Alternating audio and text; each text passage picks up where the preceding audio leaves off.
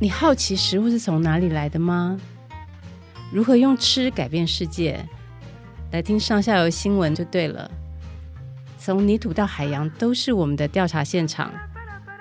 欢迎收听食农搜查线。各位听众朋友，大家好，我是上下游新闻记者杨玉云，欢迎收听今天的节目。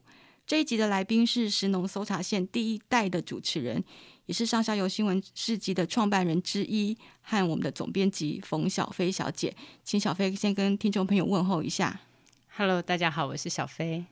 在今天的节目开始之前呢，我们要先来放一段音乐。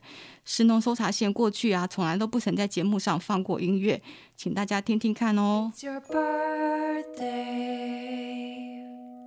Happy birthday. It's your birthday. Happy birthday. 各位听众，请跟上下游说声生日快乐吧！今天是我们十岁生日哦。十年前的今天，上下游正式成立。那对一个独立媒体来说，十年筚路蓝缕，真的是走来不易哦。小飞，你要不要先跟听众朋友说一下，今天过十岁生日啊，有什么感想？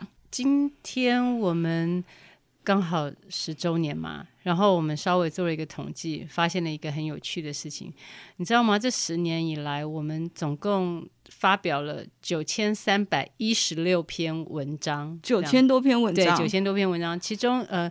有一千多篇是这个全台湾的公民写手来贡献的，那我们自己写的文章等于是八千多篇，对，将近八将近八千篇这样子，嗯。然后这十年来，你知道多少人看过我们的新闻吗？不知道，我也好好奇哦。哇，我其实我也觉得蛮惊人的。你知道这十年来总共有八千六百万篇新闻被阅读过了，就是我们的 page views 有。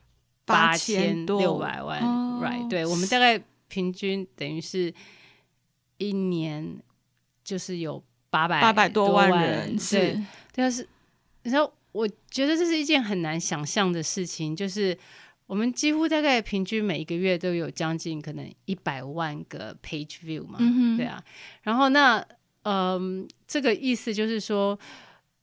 农渔业的议题也好，食物的议题也好，土地啊什么的这些故事，本来你可能没有机会可以看到的。然后，但是在这个地方，每一个月它有一百万次的机会，嗯，让全台湾各式各样的人，然后有机会哦，多发现了农业一点，多认识了这个水果一点什么的。我觉得，首先这是我第一个感想，就是我觉得。我觉得那个看到农渔业议题能够有这样的能见度，而且我自己有机会能够参与在其中，这个是我觉得很棒的一件事情。这样，然后第二个感想的话，就是我会觉得，嗯，我可以直说吗？请说。我觉得我，我觉得我们是一个很棒的团队，真的，就是我觉得，嗯，这种好话要多说一点。我觉得刚开始，呃，我开始从事跟嗯农业有关的题目的时候，我觉得还蛮孤单的。我不大确定有谁会有兴趣，然后一起参与这个议题，因为以前可能会觉得农业是一个好像对没有什么的东西这样。嗯。但是我觉得这十年来，我觉得我跟一些很棒的人一起工作，而且越来越棒，然后我们形成了一个。很好的团队，我们大家都觉得说，好像在这个农渔业的领域里面，在这里奔跑是一件很愉快的事情。这样，我所以，我感觉我好像可以跟这一群人一起一起变成更熟成的记者，更熟成的一个媒体的一个媒体，这是我觉得很棒的事情。好，嗯嗯，我在上下游的网站中找到小飞在十年前的今天写的一篇文章哦。标题是二零一一年九月三日，上下游出发了。那我要来念其中的一小段。亲爱的朋友们，今天上下游 News and Market 新闻市集终于和大家正式见面了。历经半年多的筹备，在无数朋友的无私支持之下，我们成立了台湾第一个关注农业、食物和友善土地的新闻平台。这个新闻平台最大的特色就是分享与开放。我们希望每一位关心食物与农业的朋友都可以来这里写文章、按分享、给鼓励、买公平。而您的每一个行动，都将一点一滴的汇聚成为河流，灌溉我们生长的土地与上下游这棵新生的生命树。这好感人哦！这个生这棵生命树现在已经十岁了哦。如果我们用真正的树木来比喻的话，它应该就是一棵大树了哦。嗯。那在今天这个自媒体啊，各种传媒纷纷出现又默默退场的时代哦，十年的上下游显得是更加的不容易。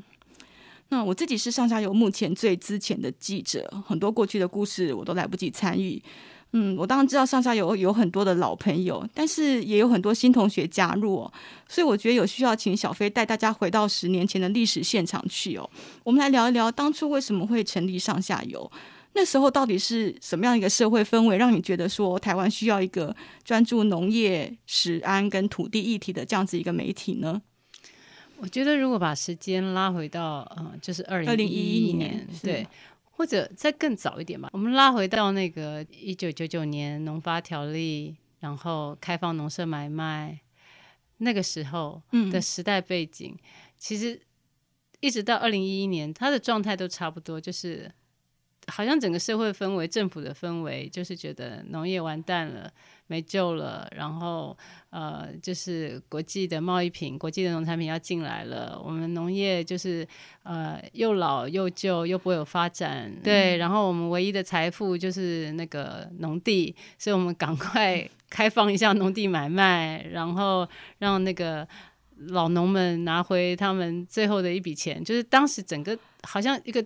政府的氛围或者是一个社会的氛围，貌似是那样子。的确，农民也都过得很辛苦，但是那个农民的辛苦不是因为他本身做的不好或没有救或没有意义，而是他被非常多不合宜的政策所钳制。然后在那个整个工业化的过程当中，很长一段时间，我们的食品工业也不用真正的农业原料，然后我们。不知道为什么有很多年的时间，我们觉得进口的农产品比台湾本土的农产品好。现在很难想象，对，对，对，跟现在的社会氛围完全对完全不一样。在那个时候，你一定要吃进口苹果，你才会觉得哇，这个比较好，对不对？你不会想要买一个什么本土的水果，凤梨，拜托，有是有人送礼送凤梨吗？可是你看 现在送一整个芒果珠宝盒，现在你能够想象二十年前你。带一盒芒果 去送别人，你可能就是会被认为是太老土了，对，很老土、嗯、或者没什么。我觉得当时的时代氛围就是那样，就是农业被视为是一个无无无效的经济，好像就是要呃退场的，被淘汰对对、嗯。然后我们忽视了农业里面还有那么多有趣的、美好的，然后非常有动能的各式各样的东西，我们都看不到，那主流媒体也看不到，这样。怎么会？我们这个社会的没有任何一个媒体对这些事情有兴趣。我觉得在农村里面发生的事情实在太有趣了。那如果都市的人不知道，不是很可惜吗？那同样的，也就是因为都市人不知道，也就是所谓的消费者不知道，所以他不知道的情况下，他不知道其实这些果实呃成长的过程有多么的不容易，或者是。对台湾土地有什么样的价值等等的，所以他当然不会愿意用很好的价格来支持台湾的农业继续发展，嗯，所以才会演变成我们刚刚前面讲的那些状态。所以我就想说，如果我们可以有一个媒体，然后我们可以把这些农业很棒的，不管人物也好，作物也好，各式各样的事情能够写下来，告诉都市的朋友们，然后我们也可以把。都市里面的一些事情写下来，可以告诉乡村的朋友们，或许我们就可以啊、呃、进行一些交流吧。是，我觉得有这些交流之后，我们互相比较可以理解。我相信，或我的期待是，我觉得这些理解应该会让台湾的农业有更多的机会。所以也就是说，那个年代是外有农业淘汰论，然后你自己又刚好经历了一些农业让你感动的地方，特别在二零一一年。当时大家还记得大埔事件吗？哦，就是二零一一年发生的。就是在你开始，农地就是被视为是一种呃财富的来源，它面临嗯、呃、不断的被征收。然后你看到乡村的人，其实他们他们并没有做错任何事情啊，对不对？他们安居乐业，活在他们自己的土地上，想用这种方式来过生活，却连这个机会都没有。他们不断的要面临各式各样的挑战，他们没有一种机会来凝聚那个社会声浪来支持他们，所以我们也因为这样子，会特别很想去办这个媒体，也包含我觉得很想捍卫认真的在土地上面生活跟耕作的人吧。嗯，我觉得有。强烈的这种心情是是。那上下游现在有五位专职记者跟两位兼职记者，人力的编制还算蛮固定的。可是我发现一开始的时候，我们的撰稿模式好像不太一样。那时候有很多公民记者跟特约记者啊，像现在在线上都还在很活跃的一些前辈啊，胡慕情啊、朱淑娟啊，都曾经帮我们写过稿子哦。甚至还有一些专家学者也会公稿给我们，像是廖本权老师啊。还有，我还发现哦，当今农委会主委陈吉仲，他那时候应该是中兴大学的教授，他也曾经帮我们写过稿子。那是一个什么样的社会氛围？为什么会这个公民记记者、特约记者这样百花齐放呢？我觉得就是我们刚刚提到说，二零一一年的时候，可以说是在进行一个很多的土地上的这一些啊，不管是土地上掠夺也好，或者是还有包含不断在谈的这些世界贸易啊等等的，可能对台湾农业的影响。那因为过去真的没有机会把大家的力量集合起来吧，所以我觉得我们在那个时候做了这个媒体之后，我们也很主动的去邀请，然后也有很多朋友都把他们对当时对农业的关注，观察，或是对这个社会运动的关注等等的，或是有些可能贡献自己的采访，有些就贡献自己的知识。来，大家都是希望，就是可以让更多的人去看到台湾农业的现状，而且我们都觉得台湾农业绝对值得有更好的未来啊！所以那时候的想法就是先让大家一起到这边来耕耘。OK，我觉得那时候是这样，他一方面是期待他是一个参与式的，没有错，但是另外一方面有一个很现实的原因，就是因为我们那时候刚。创业嘛，成立这东西，然后我们也没有跟任何人拿钱，是对，我们就是想说，凭自己的力量，有办法做多少就算多少这样子。刚开始就是可能就一个一个记者吧，一个编辑，然后其他的，我们那时候有点期待它是一个共比状态，哦、其实对啊。那但是后来慢慢的就比较不是这样发展，不是的原因，我觉得有有两个，一个是我们真的开始去做之后，就发现说。哇，这农业现场的事情真的太多了。做下去之后，才发现这里也掠夺，那里也掠夺，然后这里也采收，那里也采收，又同时有非常多事情多在土地上一起发生。对，对嗯、然后你很难仰赖啊、呃、特约的朋友们帮忙.因为大家都有大家各自的工作。然后我们本来。期待农民对能够协助我们一起来做这件事情，可是你知道农民真的很忙哎，他光采收对不对？出货应付各方面每一样东西他都要做，你要在他花时间去去来帮忙一起写稿，我觉得真的也不是为难他们了。对对，所以我们才开始一步步去思考说，也许我们应该再请更多记者，然后也许我们应该把它。越来越专业化，专业化，对啊.因为我们也意识到，我们已经不再只是呃处理很单纯的一些比较浪漫的议题了。我们开始碰到很多很专业的议题，它真的要我们拿出很专业的新闻方式去面对。我就说，你想捍卫农村是一回事，你爱农村是一回事，它都只是你的出发心而已。但你当真正要做新闻的时候，那些都要放开，你就是只能用专业的模式去应对它。刚刚小飞提到这个，刚好也很符合我下个面要问的这个问题哦。嗯、我自己进上下游虽然才一年，不过因为我之前一直都是上下游的读者，所以我也算观察这个媒体观察很多年了。我发现上下游的报道有一个特色，就是很深入而且很专业。我的意思是说，即便是很多媒体都会写的某一条新闻，但是上下游的报道的篇幅就是会比较长，而且它的面向比较广。而且你们总是哎，应该说我们 我们总是可以找到一个很特殊的切入点哈，写出跟其他媒体不一样的内容。那现在我知道这是因为操盘手就是冯小飞的缘故，不是，no, 我们来谈一下好不好？就是说，呃，上下游到底是怎么样判断新闻要怎么样切入？然后我们那种很敏锐的新闻嗅觉是怎么样培养出来的？其实，在上下游里面，我们每一个人可能稍微有一些自己比较有兴趣的路线，嗯，对不对？像例如说，像呃，怡君的话，她可能就是她就是一个农业女孩，对，她就是一个农 业女孩，她对农业作物各方面的事情，她都非常有兴趣，而且有她的专业。对，那像雨云的话。你你刚刚一直说你这是之前的记者，这这话听来我真的是觉得也太尴尬。那你明明就是一个很资深的记者，好吗？只是在上下游是真的很资深，嗯，但是。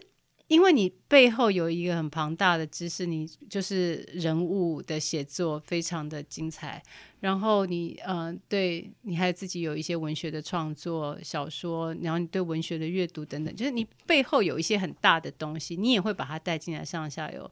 然后那些东西，每一个人或者是说像贾山，山他对农业知识。也是非常有兴趣这样子，她、嗯、是一个理科太太，所以她总是能够把那些对我们觉得很难的，然后但她又很感性，对对不对？她又很感性。然后林启阳就是一个热血男儿，是不是？对地方上面，他过去有很多的经验都是跟地方有关。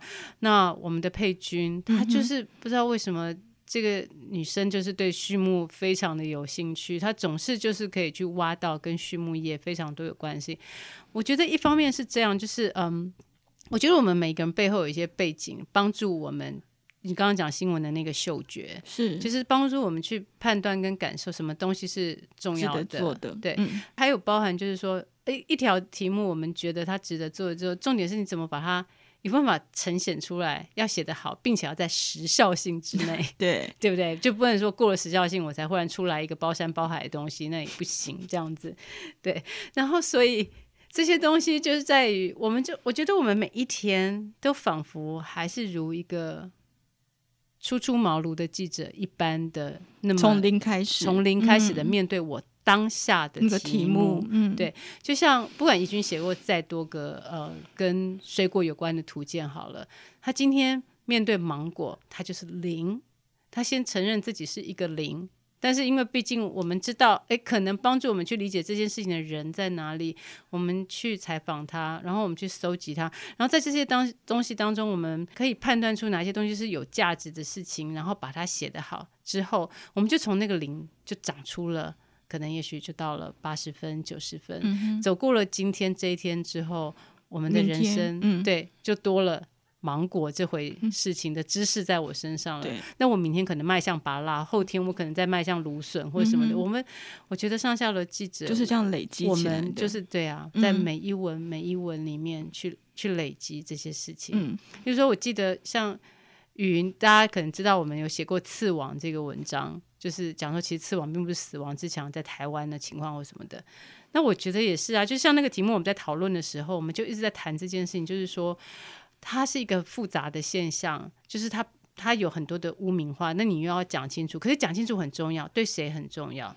对渔民很重要，首先，对不对？因为他们这么多年来一直承受的可能是不不白之冤，可是有没有需要改善的地方？也有，嗯哼，那。读者、消费者也很关心，我到底是不是吃到了死亡之墙？我是不是成为帮凶？对，我是不是成为帮凶？嗯？我们如何站在这个中间点，同时去兼顾这些东西？就是你刚刚讲说，为什么我们很多东西好像我们篇幅会稍微长一点？因为我们真的很期望把它说清楚，清楚，但当然也不能太长，嗯，因为手机实在划不完，嗯。所以上校其实一直在练习的是怎么在指定的字数、指定的时间，嗯，对。然后在指定的规格之下，尽可能的让那个风、那个内容可以让嗯，就是完全不理解的人都能够看懂。这个是我们给自己的的一个期许。嗯，顺着小飞这个话说下来哈，我觉得上下游有一件事情真的是很厉害，我一定要这个。拿出来说嘴一下，我们今天会成为自吹自擂大会。Oh my god！好吧，就只有生日这一天，对，因为今天毕竟是我们十岁生日。Okay, 忍耐一下好，好，我要讲的是说呢，这个上下游是一个兼顾即时新闻跟深入报道的媒体。我觉得这个在现在这个社会里面其实不多见的。就是我们除了每天都有新闻，而且我们经常是一天两三则新闻在出，但是同时。我们有很多深入的人物啊、产业啊、土地啊、社区这样子的报道，然后每一年还要做我们的重磅调查哦。这新闻的产出量真的非常非常惊人，所以我在外面采访的时候，很常被人家问到说：“你们上下游到底有几个记者？好像要有一个很大很大的团队才能够做得了这么多事情哦。”上下游用很有限的资源做了很多很有效益的事情，用现在比较流行的话来说，就是我们的 CP 值很高哦。这件事情真的我觉得非常非常骄傲。小飞要不要谈一下这个部分？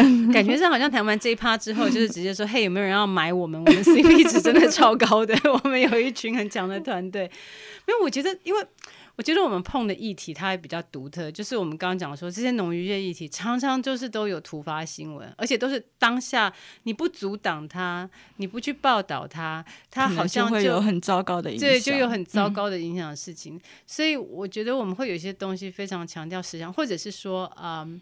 他现在就滞销了嘛？我们做一个媒体，我们当然希望对这些事情有贡献，而不是说我报我的跟你们都没有关系。我们某一个部分，我们希望我们也能够协助解决问题。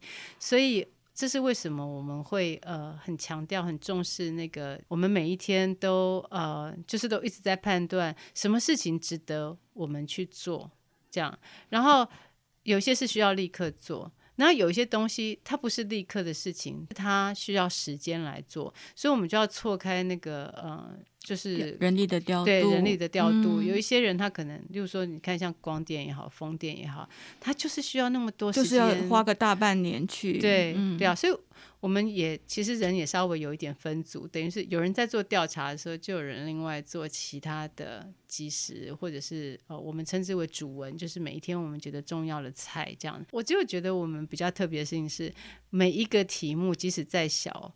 我觉得我们都蛮认真的啦，因为你总是会觉得写了就是要写到人家看懂，为了让人家看懂，可能除了当下采访之外，你都还要再补很多的东西。上星期我自己我到台南去采访，我遇到一个上下游的读者，那也是一个很有趣的人。他跟我说啊，他说他自己亲身的经验是我们写的报道会让地方政府觉得很差，真的吗？对，因为他说因为报道的监督感很强，可是叙事是没有立场的。那所以我。他这样说的时候，我就回想一下，哎，真的，其实我们影响了政府政策的报道，其实真的还不少。在谈说我们到底影响了什么东西之前，其实我很想跟大家分享一个事情，就是也有很多同样人，他很好奇，就是。为什么上下游好像整天都跟政府对着干？然后、哦、什么事情都政府负责就好？你们巨婴啊，就是 对我们很常看到这样的留言。然后这样，为什么其他的产业是有在靠腰政府怎么样，或什么什么之类吗？为什么滞销就要政府帮忙？为什么？为什么？对、嗯、这个产业，它跟国家的关联性有太多的千丝万缕。今天在节目上难以讲清楚，但总而言之，它是一个非常容易被政府政策所影响的一个产业，嗯、所以很多时候我们都在检讨那个政策的呃适切性，应不应该，或者它会对农业造成什么样的一个影响。然后再来，它还有另外一个部分，它跟政府有很大的关联性，是因为我们刚刚提到，就是农业同时它，呃，它不是只有农业部门的人自己在使用这些土地啊、这些风啊、这些阳光啊什么，别的行业的人他是想要来拿这个东西，嗯、例如说可能想要拿太阳来发电，呃，或者是。我们就讲说区段征收好了，对不对？就是你今天宜兰你要盖火车站，你就高铁站，高铁站你就想说，哎，我要来征收这些农地或什么的。所以这里面有太多政策的决定，会完完全全影响到我们的呃农业的发展。我再举一个例子，我们的农地世界贵，对对不对？这个产业其实。非常难发展，然后，所以我常常觉得台湾还有人在务农，我觉得 已经是 非常了不起了。对啊，所以我们在做新闻的过程当中，我们会想要把问题讲出来，然后我们会希望能够，呃，如果这真的是一个不对的政策的话，我们希望它能够被修正，我们希望它能够打住。例如说，我举例来说好了，就是嗯，我们在前两年的时候做了一个新闻的专题的调查，然后。这个这个调查让我们自己都很吃惊，就是我们不知道原来台湾就是台湾面积最大的这个我们这个槟榔物这个槟榔这个作物，嗯、这么多年来耸立在山坡上面，它居然没有任何的用药管制，也就是呃要喷什么农药都可以。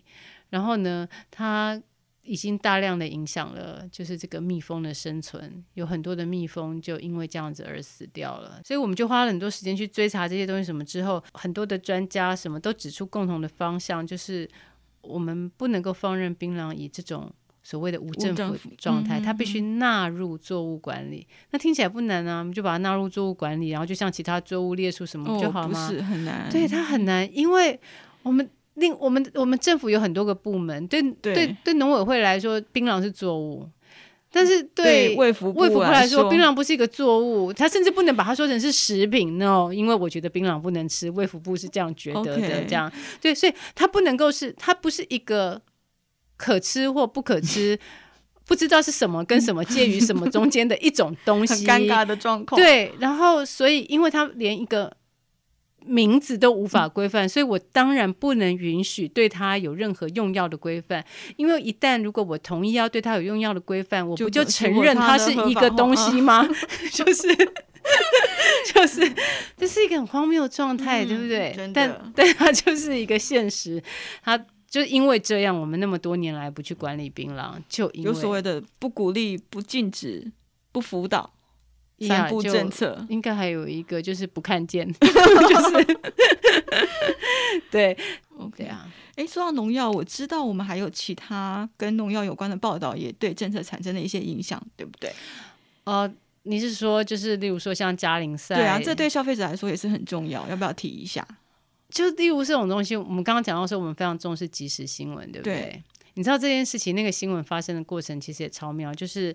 呃，其实那个食药署他们就是都会有一些法令预告，我们就是有很认真的，每次看到有法令预告，我们都认真的把它打开来看，这样，然后就把那些东西全部看完之后，看到哎，加林赛，加林赛可不是一一般的农药，好不好？加林赛可是那个我们花了很多年。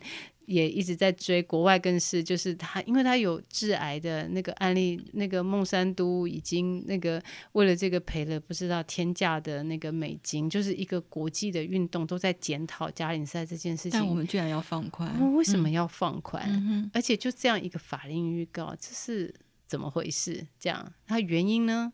不知道，什么都不知道。那当然。我们的责任就是要去知道嘛，对啊，所以我们就开始就做了这个新闻，然后就是把它了解清楚，然后把它讲出来。我始终可能，也许因为我自己一直做新闻嘛，年轻的时候就是一直很想当一个记者。我我可能对人社会有一种奇妙的相信，我总觉得如果我们现在没有做出一个很好的选择，一定是因为我们不知道他有更好的选择。对啊，那所以我一直觉得记者很重要。就是把这个不知道讲清楚。对，记者应该告诉大家这件事情它有什么风险，它可能有什么问题，然后他可能还有更好的选择。那谁谁谁觉得他或许还有别的做法？谁谁谁觉得他可能……我应该把这些东西都讲清楚，然后呈现给、嗯、给读者、给大家。那接下来就是大家大家的事，这个社会是大家的，嗯、所以坦白讲。我不会觉得我们上下游在这里去影响政策，或是干预政府，或什么。我觉得不这样。我觉得我们新闻本来就是被认为是第四权。为什么所谓的第第四权这种事情，就在行政司法什么之外，嗯、还有一个独立的一个东西，它站在外面。理论上，虽然现在很多记者，虽然现在很多新闻都已经站到里面了，但我觉得我们其实还是，是今天要谈的题目。Yeah, right。但我觉得我们还是试着站在外面。嗯哼。然后我们试着提供。我们所能够尽可能的查证之后得到的东西，然后我们交给全社会，包含交给政府，让他们知道事情是这样，也许对有会有更好的做法。我觉得是这样。对啊，因为其实我们很尝试，除了把事情说清楚之外，我们甚至还提供了其他可能的选项。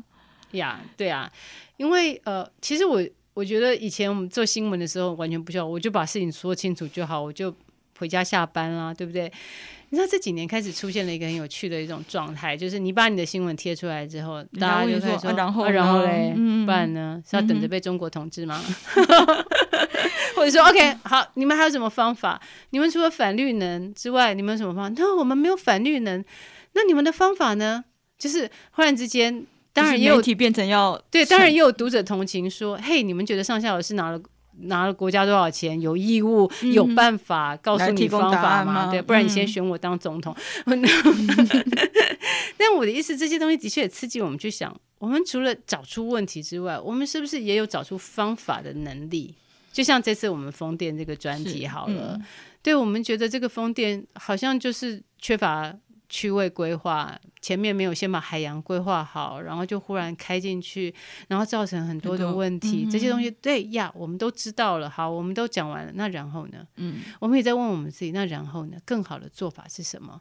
所以我们就开始讲。那这世界上一定还有，对，我们就去取，对不对？国家取经。对，我们这世界上应该还。嗯应该不会所有人都需要做成这样嘛，所以我们就发现哦，原来英国做的很好，什么做得很好，然后国内也都没有相关的这些资料。说实话，所以我们的记者也是从零开始读起啊，找外国文献啊，或者是什么之类的，啊、真的几乎是可以再去读一个硕士了。我觉得差不多吧，还好。对啊，我们的记者说实话，这部分的语文能力也都很强，所以呃。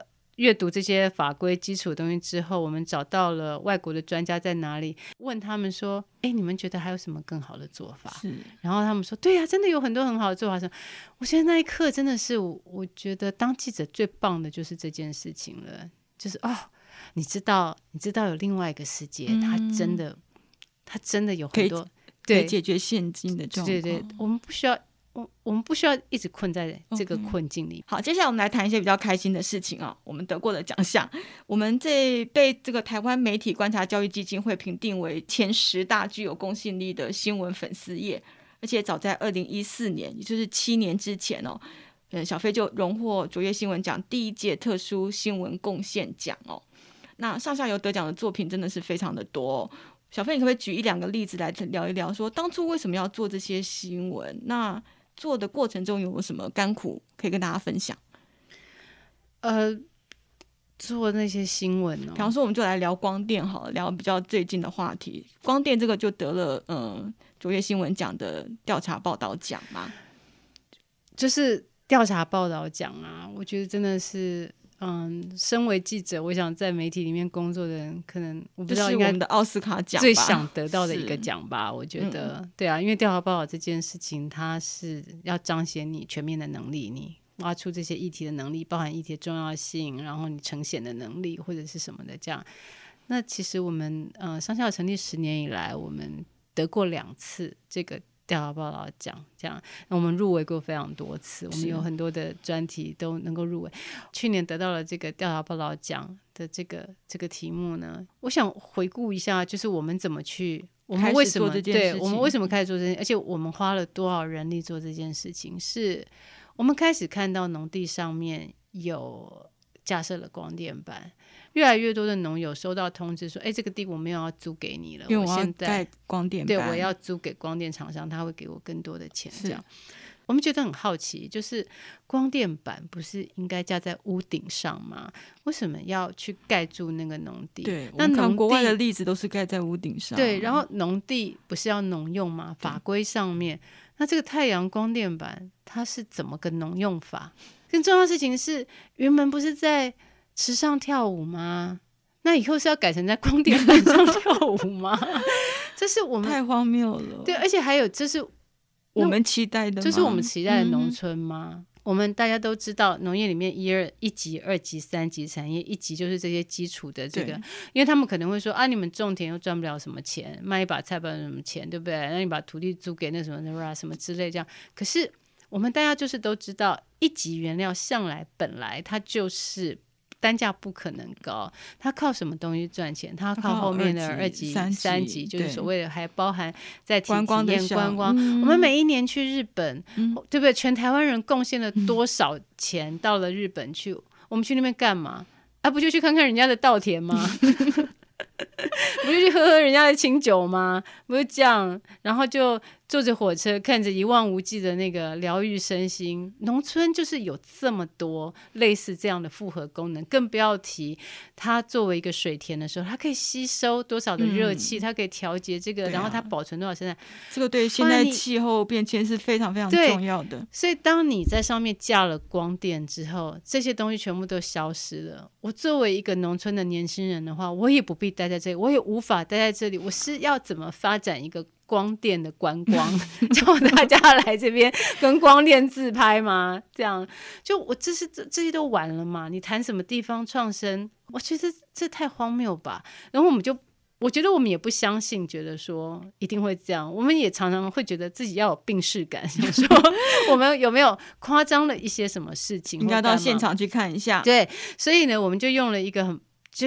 蔡家山真是一个太了不起的记者。他首先先跟呃有有一些志工朋友们共同，就是先透过地图，就是 Google 地图看看，觉得哪些的地貌有一些这样子的变化，先筛出了几百点，然后接下来他们亲自一一一个一个一个的去确认，对，都去盘过这样子。但其实他们亲自去过的有两百点，我们最后挑出一百点来呈现，这样。就这样，我们就是他花了将近可能大半年的时间吧，每天不是在光电厂，就是在前往光电厂的路上。对啊，然后然后心情都很荒凉。说真的，就是他跟我说，我们的农村怎么怎么怎么会变成这样？我们怎么能够被这些事情变成这样？这这样下去，农村就不可能有未来了。可是，对，我们不是政府。我们也不是 NGO，我们不是倡议团体，我们也不能发起联署说：“哎，please，不要再盖光电板。嗯”我们也不能，我们能做的是什么？就是写出来。而且我们也不能只是因为说：“哦，我们觉得光电板怎么样，我们就觉得它不好。”不是这样，我们也就是去问呃。农事所的专家老师说，光电板下面到底可不可以种？有没有共生的方法？从农业出发，它才有可能达到所谓的双赢。是，对啊。也有很多人问我们说，难道你们不觉得你们也需要为农业也需要为能源转型付出点什么吗？嗯、对啊，这个到最后如果气候暖化，全人类都死的话，有没有农业也没有用啊，对不对？Right，是这样没有错。但农业它有很多种方法可以。跟绿能站在一起，嗯、我们有猪舍啊，是不是？嗯、我们有农舍，我们有在所有可以是房子的地方，我们都有这些机会，对，等等之类的，这样或者是在呃边缘的经历。可是，在这些事情都没有盘查之前，我们看到的就是整块整块最完整的东西被盖上了光电板，这样。所以我我觉得那个调查哈，就是真的是嗯。我觉得嘉山发挥了作为一个记者，他所能够做的最好的事情，就是他非常努力的要把每一块的真相通通挖出来，而且要确保我们没有猜想，我们是真的走过每一个，我们没有，我们没有一个东西是我们所不知道就能够去把它写下来的这样子。我记得嘉山他得奖的时候，他有讲到说，就像刚刚小费讲的，真的每块光电板都是他。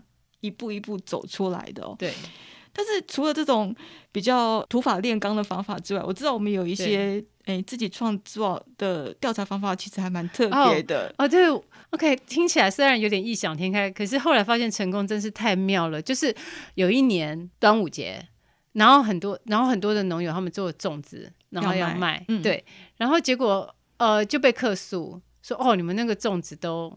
都坏掉了，这样子。OK，然后男友就觉得不可能，我给你的是好的啊。你知道，在那个时候，大家都还不知道宅配车会失温，不知道。然后你问宅配公司，他们，他们都不会承认。嗯、你要怎么证明？嗯、对不对？一定是你自己没有封好，没有什么东西。然后我们就异想天开，想说：哎，我们能不能够设法弄一个什么温度计，然后放在那个包裹上，然后随着那个包裹寄出去的时候，然后可以嗯。可以看看最后它是几度。Okay, 我刚开始只有想说它最后是几度这样子，嗯、对，就是就是我寄给你嘛，你是我认识的人，然后我我在我的包裹上附一个温度计，然后拜托你，你收到的时候你帮我看看，对我、嗯、本来只是想这样，后来结果我们。仔细做了研究之后，发现可以更酷。No，它不是只有这样，它居然可以埋一个整个全程的温度记录，oh. 所以它非常漂亮的，就是从你寄出去的那一刻开始，它经过集货站之后，温度会怎么样？呼呼往上忽然升高一下，然后去了哪这样.就是它在每一个动作，每一个动作仔仔细细的，都有那个温度的变化，对，都有那个温度变化。所以我们就把呃四家。宅配公司、低温宅配的公司全部都做了，而且为了确保那个数字的正确，我们做了两次。然后还有拿回来的数据之后，我们看到有一些那个温度整个大飙高的节点。说真的，做那东西的时候真的超惊讶的。数字回来之后发现，嘿，你知道，而且哦，我们分别做了冷冻跟冷藏。哦，对.所以我们做了很多趟，那个事情我们做好久。最让我惊讶的是，其中有一件冷冻包裹，哎，冷冻包裹，各位，然后对方收到的时候，然后那个温度上面，因为是数字，所以不可能做，你知道是三十度吧？嗯，冷冻的哇，uh-huh. 对啊，我看完之后我就。跟我同事说，以后我们那个冷冻都不要再寄这一家了，太可怕。对啊，而且刚刚那样讲是就是压缩性的讲，实际上他的状态是我们每说哦好，那么我们试试看之后，他就又经历了一个漫长的，哦、然后中间通通都是等待。我觉得是耐性吧，还有不、嗯、不想放弃，就是有一种觉得，我，觉得、那个、我一定要等到 对，我真的我一定要等到，就是就算是。答案跟我想的不一样，我，我也一定要看到那个东西，嗯、不然真是一个死不瞑目的 那种感觉。对啊，我们聊了这么多精彩的报道哈，但是我相信上下游一定不是一路一一帆风顺啊。我们很常被农友骂，被读者骂，然后我们因为监督政府啊，哦、因为揭弊啊，让很多人对上下游很感冒哦。那小飞，你要不要聊一聊？你觉得就是上下游受挫最严重的一个一个例子？然后。到底有没有发生过什么事情让你觉得不想再做了？我觉得是这样哈，就是上校刚开始做的时候，就是我们提到说，我们就是抱持着是好像要让农业的好啊、有趣的事情啊，让全台湾看见，然后我们要嗯捍卫这个农业所受到的这些伤害嘛，或者这是我们的出发心，对不对？所以我想，可能前面有好几年的时间，当然我们都是做类似像这样的题目。但是慢慢做着之后，我觉得我们好像就开始更深入的进入到农业了，然后我们就开始发现，嗯，农业里面的确也有一些，嗯，可能还有值得改进的地方，嗯，就不管是养殖用药的问题，或者是说，嗯，某一些农民他用的药。可能时机不对，状态不对，它会伤害了蜜蜂。哦。然后，所以当我们开始觉得我们报道这些事情，对，报道这些事情，就我觉得那个心态是开始有点觉得说，嗯，对我们我们农业部门或许呃，在整个国家的社会结构上，我们我们得到了很多不好的待遇，但不表示我们不需要进步。是，我们还有很多需要进步的地方。但当我们那个角色开始滑到这边来的时候，我觉得刚开始是有一些农友不适应的。的确，他会觉得上下游应该跟我站在同一个，对，你应该跟我站在一起，嗯，你为什么要这样打击我？然后或者是因为我们做新闻会有一种所谓的呃时时跟时效性或跟时间有关的一些东西，所以例如说我今天我要来谈，呃，我们要做个乌鱼的新闻好了，假这样，我们一定是在乌鱼产季做，oh. 我不可能在 不是乌鱼产季做，这是新闻的逻辑，嗯，对不对？但是就农友的逻辑 来讲，他会觉得你要做你就做，你不能够，你你你是不能够在。我没有东西的时候做吗？你为什么一定要在我 我准备要出货的时候？对，对我准备要出货的时候做，嗯、我愿意检讨，但你之后再来嘛，这样然后弄 OK。对，所以好几次啊，例如说，嗯，莲雾，莲雾，对，嗯、也是，他会觉得说，上校你们怎么，你们是变了吗？你们为什么故意站在农业的对立面？嗯、但是我觉得最痛苦的不是被别人骂。最痛苦的是被农友骂，嗯，这样是被农友不谅解的这些事情，然后，而且更重要的是，你知道，呃，他们会那样子的来讲你，当然某一个程度也是他们受伤了，对，因为因为他们或许不知道，他们过去不应该那么做。那我我我觉得当然的确也是这样。那但是他觉得如果市场影响到的时候，是会影响到他，所以你也可以理解他那个愤怒是起来有字。还有另外一种也一直会被骂的东西，就是我们其实只是在一直在谈这些事件，可是我们就被认为说所谓的呃跟政府对着干，或甚至说你们是不是那个老板换人了？你们现在是中资哦，你们现在 是是是什么之类的这样，然后是红梅，对，是红梅，然后好像只要谈到跟政府政策有关的事情的时候，你你你你就是一个大坏人，忽然之间，然后什么难听的话都说出来，这样，然后你想说。哦天哪！我们每一个月活生生的，真的，这家公司这么小公司挤出几十万来做这些事情，无偿的给大家看，然后你可以把我们骂到那么难听，对对啊，为为什么我们需要做到这样？会吧？我觉得正常人心里大概多少都会有有有这样的感受吧？对啊，嗯，这个可能是比较心里比较不是很舒服的部分，嗯。哦，还好都撑过来哈，所以我才能够在九周年的时候 加入上下游，然后一起迎来十周年的今天，这样，而且我们还会一直继续走下去。我觉得也是因为我们另外还有一些虽然貌似没有讲话，可是其实每一天透过阅读在支持我们的人呐、啊。其实我觉得一方面是我们的记者没有被打倒，那我觉得我们的只要我们的团队没有被打倒，我们团队每一个人都觉得值得做，当然。我们无论如何要往前走，可是还有另外一个很重要的事情是，如果大家真的因为这样就觉得啊，上下游坏掉了，上下游烂掉了，我不想看什么的，嗯、真的就不来看的话，我们也会鼻子摸摸就收，就这样表示这个社会已经不需要上下游了。了对啊，既然大家真的觉得不需要上下，我们又何须存在呢？嗯、但是我觉得有趣的是，不论我们就是即使是有的时候会碰到呃，脸书的这一些社群的这一些。嗯，论战。对论战好了，可是我们的阅读没有掉啊。嗯，你还是看到他每一个月，就像我们最前面提到，他都有将近一百万次的阅读、欸。哎，嗯，虽然我知道这相较于大媒体来说真的是没有什么，对于一个只有单一农渔业跟食物一体的、的媒体来说，那这就意味着我们真的有办法让。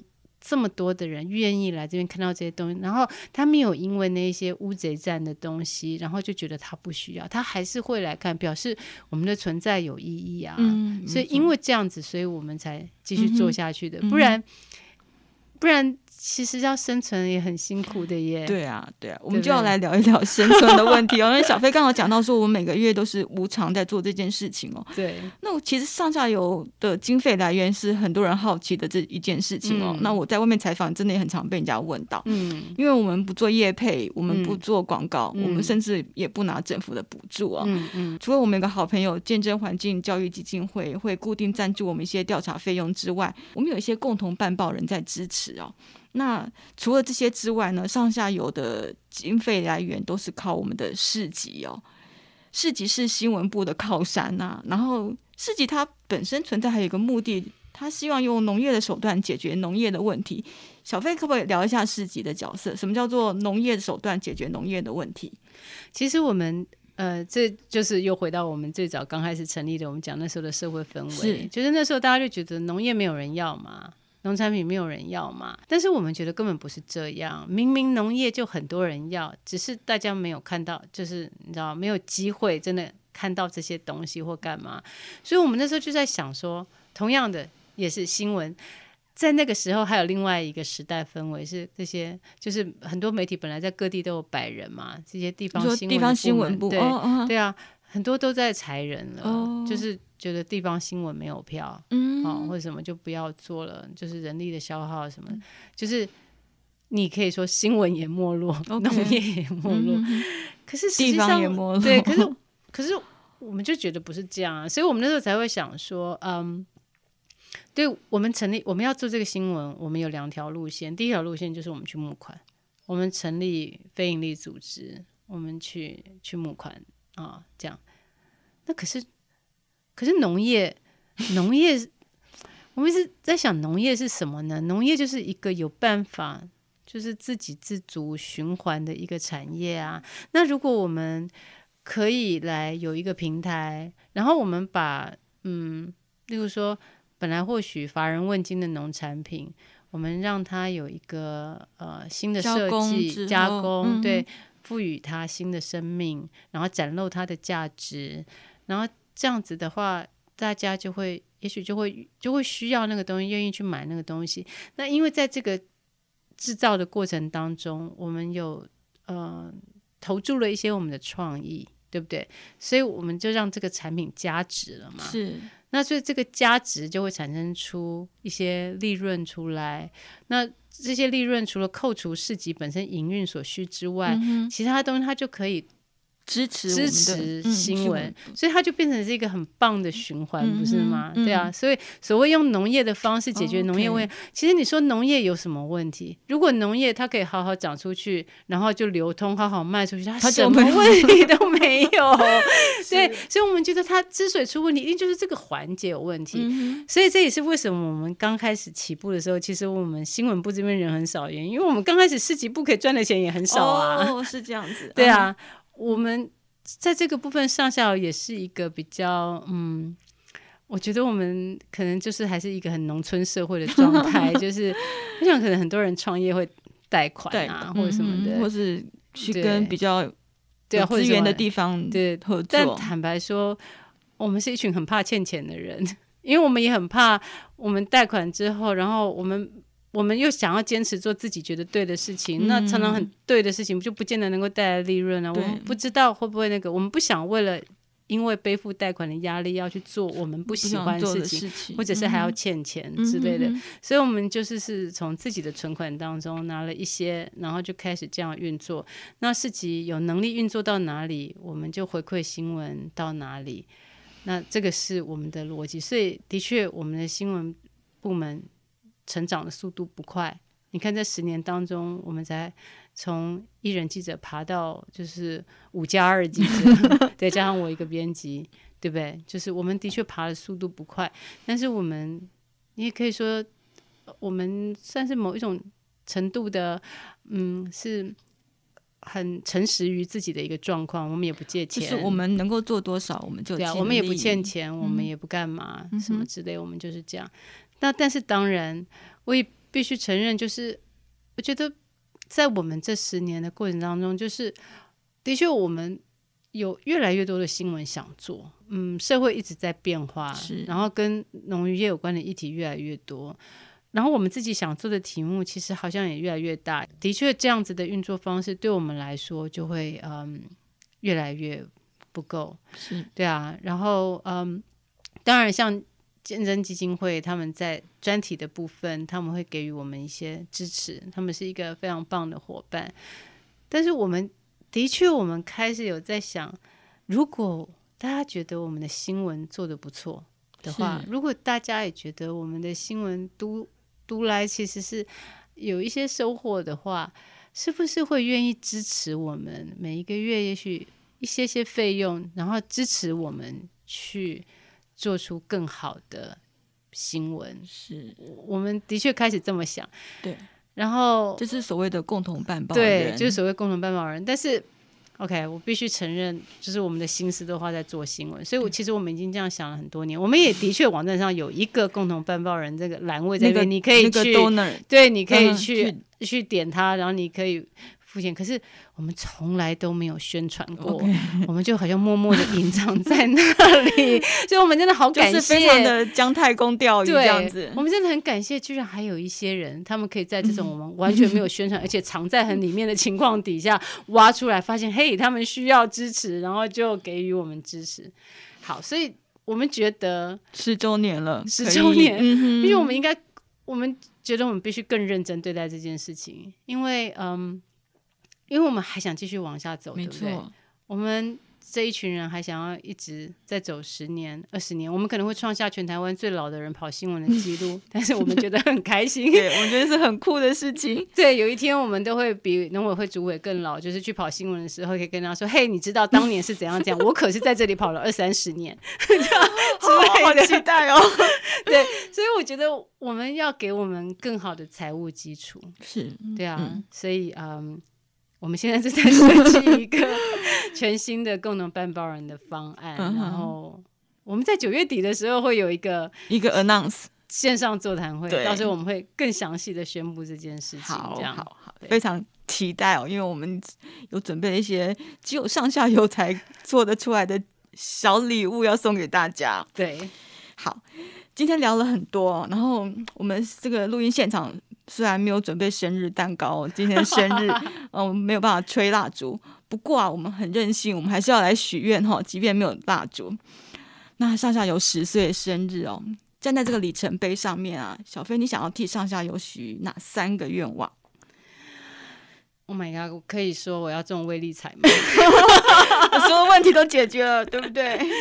然后呃，如果我要许愿的话，好，就是第一个，我我真的非常希望风调雨顺。真的是，我觉得越来越艰难，就是整个环境真的越来越艰难。嗯、就是我真的非常希望我们风调雨顺，然后耕作过程所有的农业都能够顺顺利利这样子。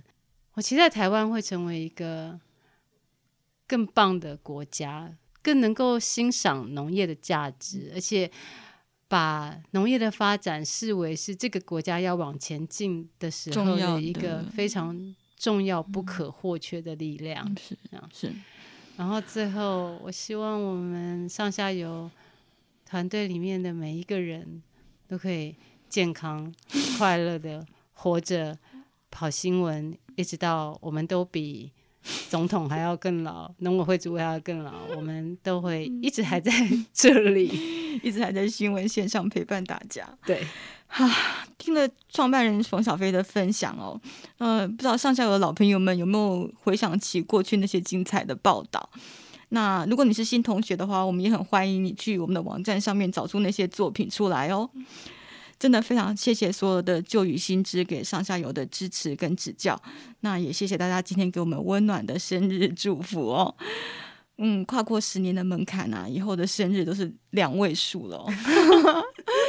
不过，嗯，上下游会陪伴大家一起走下去。感谢大家今天的收听，我们下周见，拜拜，拜拜。